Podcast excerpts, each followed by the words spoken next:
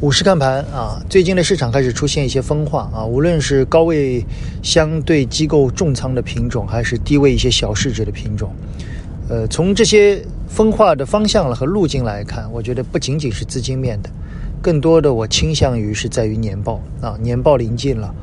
我相信大量的公司都会围绕着年报做重新的评估啊，无论是高位再优质的赛道，都需要经历业绩增速以及企业。本身的考验，当然一些低位的小市值的公司也有可能会出现一些惊喜。最近有一些低位的品种出现，呃，突然之间的大幅度的上涨啊！我看了一下，最重要的可能更多还是有一些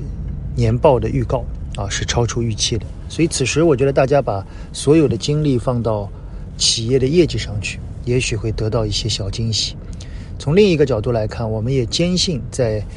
未来啊，无论资金面是怎样的，更多的将是有业绩的公司走出更好。